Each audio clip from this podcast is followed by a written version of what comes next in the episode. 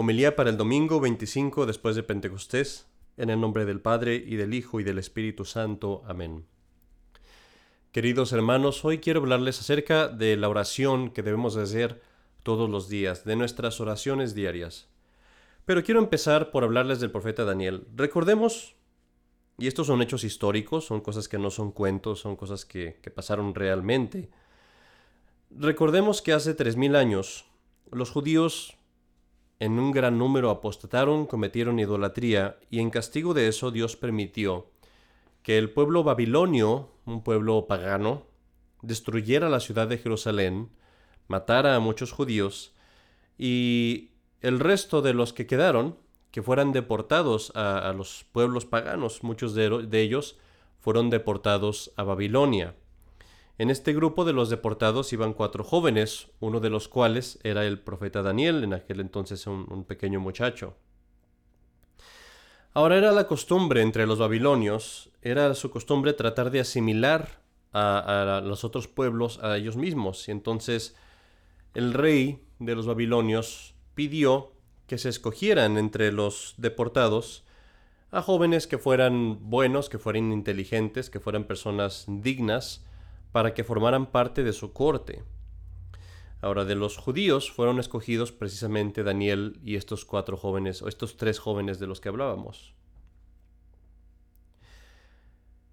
Daniel, sin embargo, por sus talentos, por ser un hombre muy inteligente, muy moral, muy pronto empezó a subir en la escala de la influencia, podríamos decir, y acabó por ser la segunda mano del rey, acabó por ser una persona muy cercana al rey. Esto Obviamente trajo consecuencias, se empezó a sufrir de envidias, empezó a sufrir las intrigas de la corte, y muy pronto pues sus enemigos buscaron una forma de destruirlo. Sin embargo, porque Daniel era un hombre moral, era un hombre recto, era un hombre que guardaba la castidad, que no aceptaba ninguna clase de sobornos, sus enemigos sabían muy bien que no podían encontrar ninguna forma de acabar con él si no era a través de su fe y de su religión.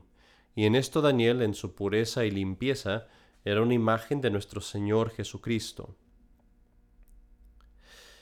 Estos hombres, pues, fueron con el rey y, adulando al rey, lo convencieron de que hiciera un edicto, que promulgara un edicto, en el cual se mandaba que nadie le pidiera nada, ni a Dios ni a hombre alguno, durante 30 días. En otras palabras, se prohibía cualquier caso de adoración o de acto de religión durante 30 días, y esto era con el fin de dar a entender pues que todos adoraban al rey de los babilonios, o sea que, que todos lo tomaban a él como un dios. Evidentemente, en cuanto este horrible decreto fue, fue aplicado, la siguiente mañana estos hombres malvados fueron a espiar a Daniel y Daniel, como siempre, incluso a través, incluso aunque arriesgaba su vida, se levantó, abrió las ventanas de sus aposentos que miraban hacia Jerusalén y se arrodilló para adorar y dar gracias a Dios.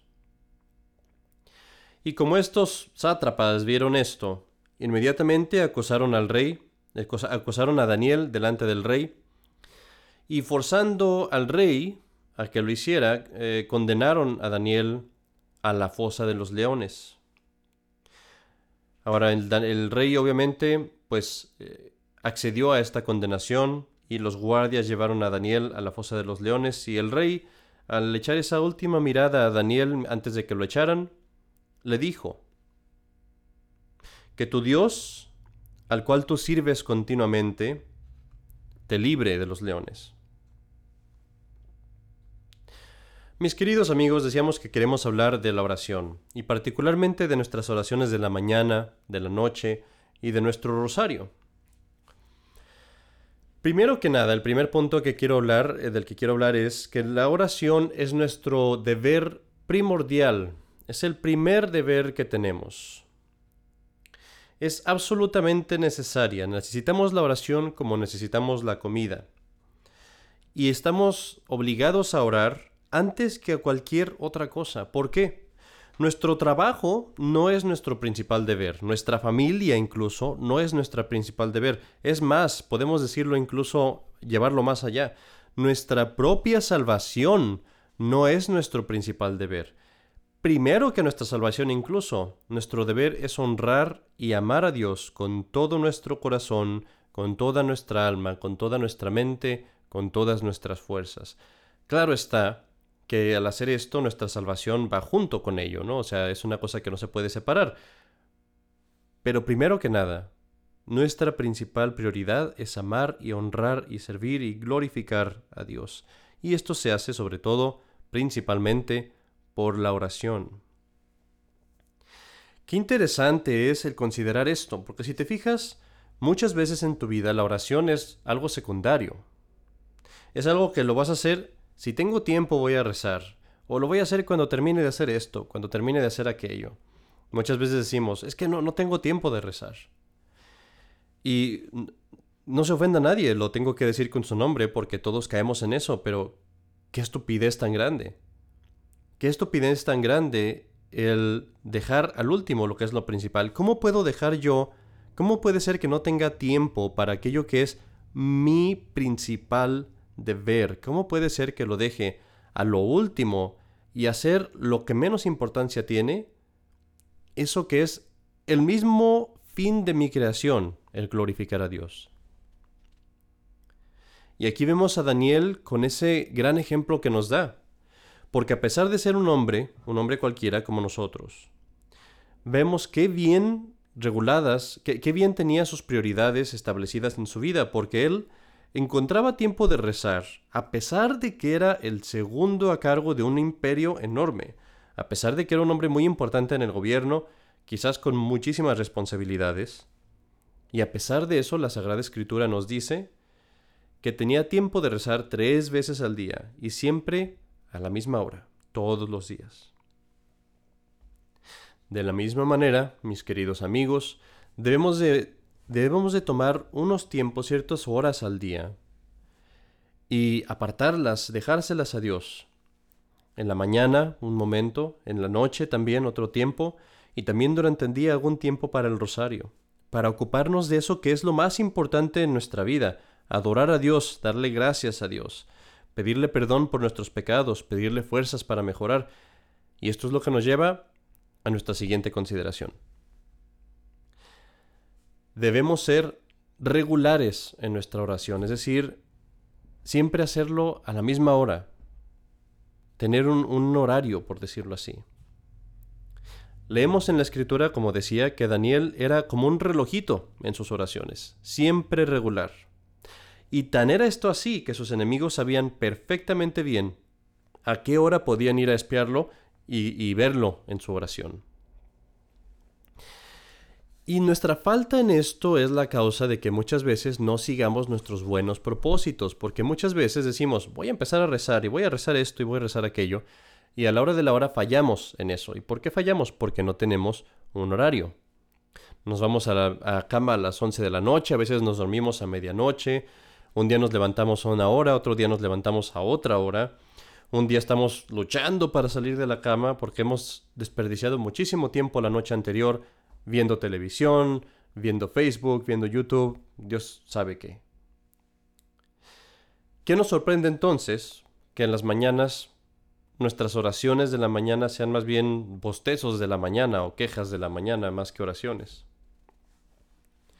Vemos también esta falta de horario, de, de regularidad, en que en la noche y en la tarde no tenemos ningún horario, no tenemos nada establecido.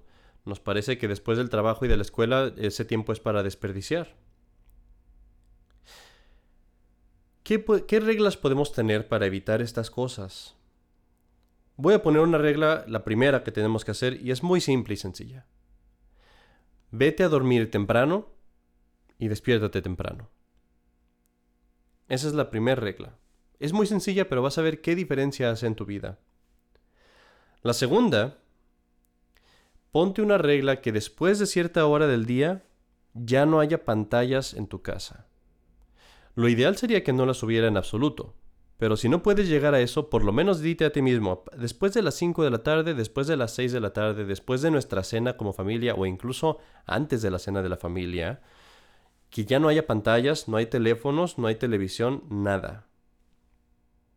Y aprovecha ese tiempo y vas a ver qué diferencia hace.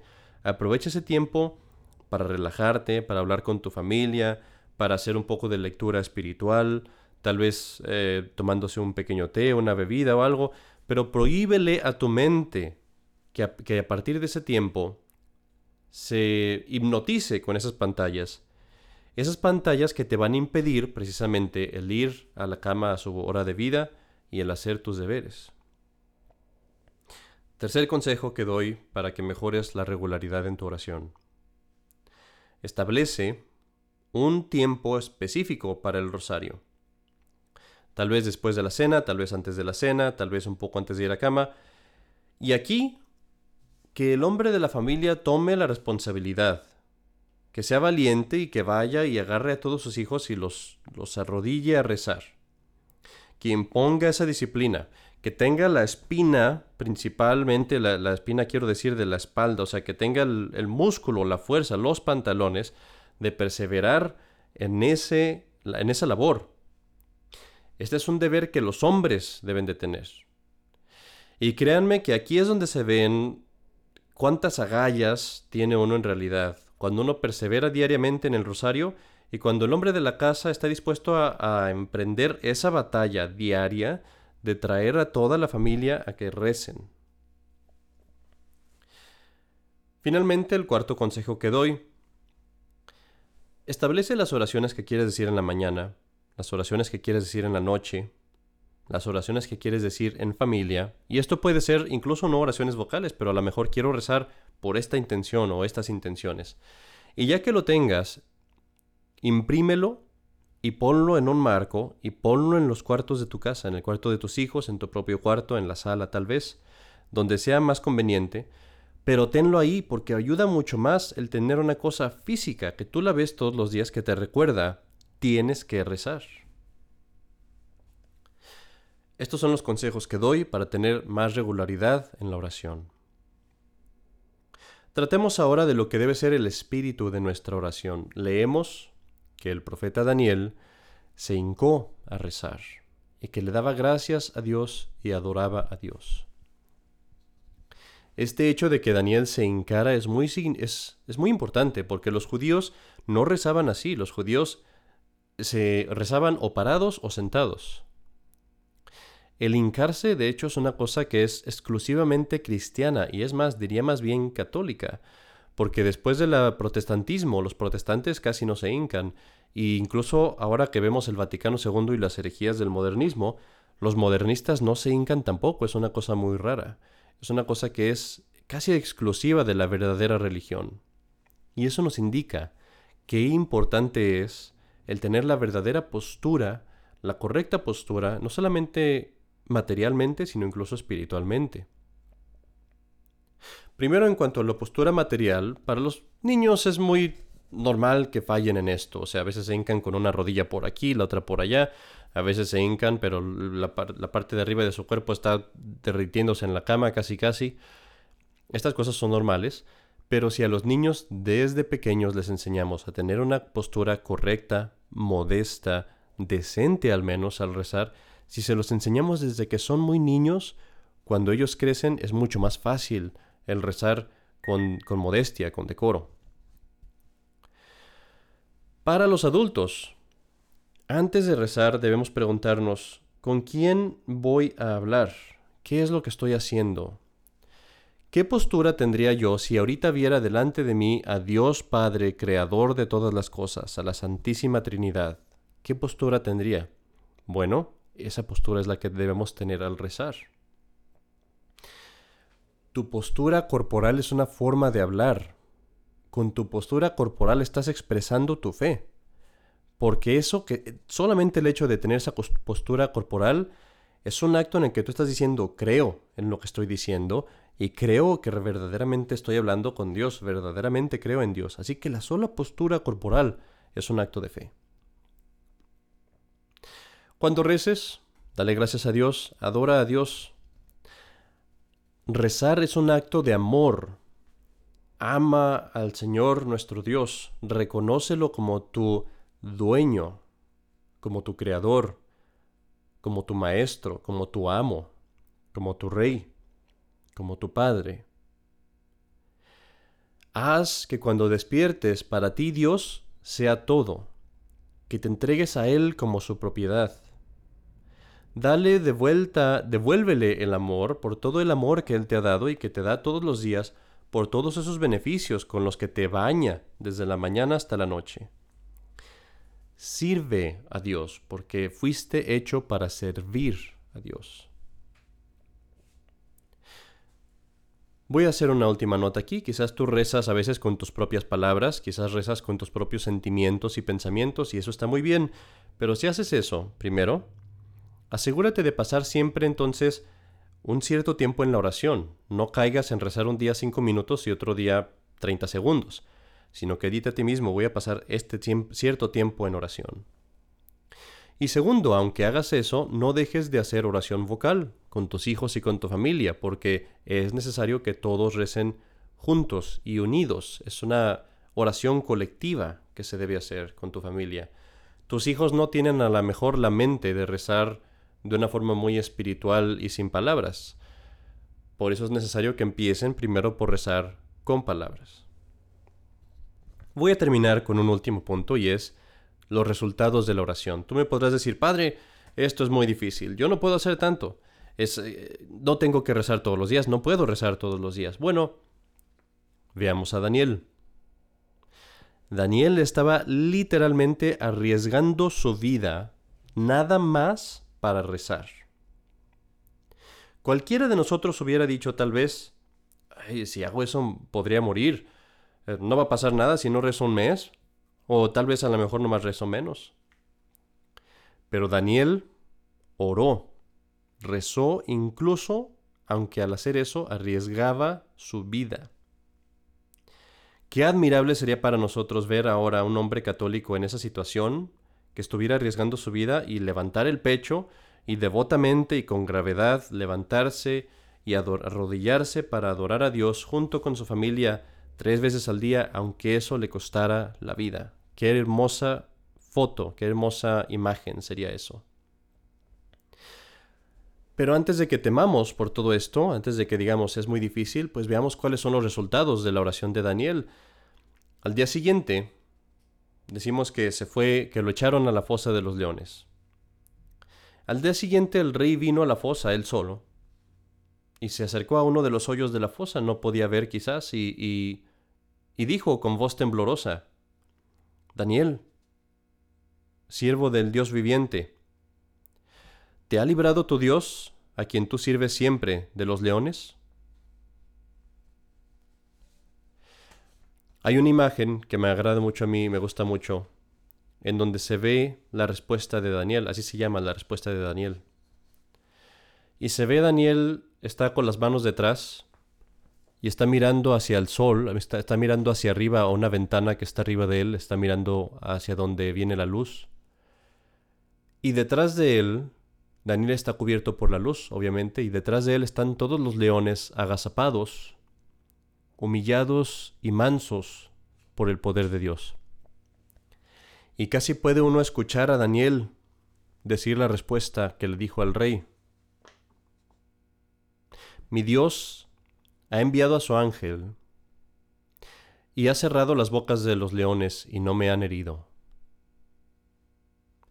Mis queridos amigos, si rezamos diariamente, si rezamos con devoción, si hacemos de este nuestro primer deber, lo más importante en nuestro día, no podemos dudar que Dios va a hacer por nosotros lo que más nos convenga.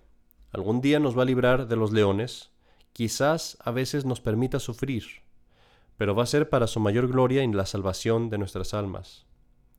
Hagamos pues una resolución de a partir de hoy poner en práctica estas cosas que se mencionan en este sermón, empezar por allí, poco a poco, un paso a la vez, hasta que llegamos a perseverar siempre y todos los días en esa oración. Recordemos las palabras de nuestro Señor, porro unum es necessarium. Sola una cosa es necesaria, orar. En el nombre del Padre, y del Hijo, y del Espíritu Santo. Amén.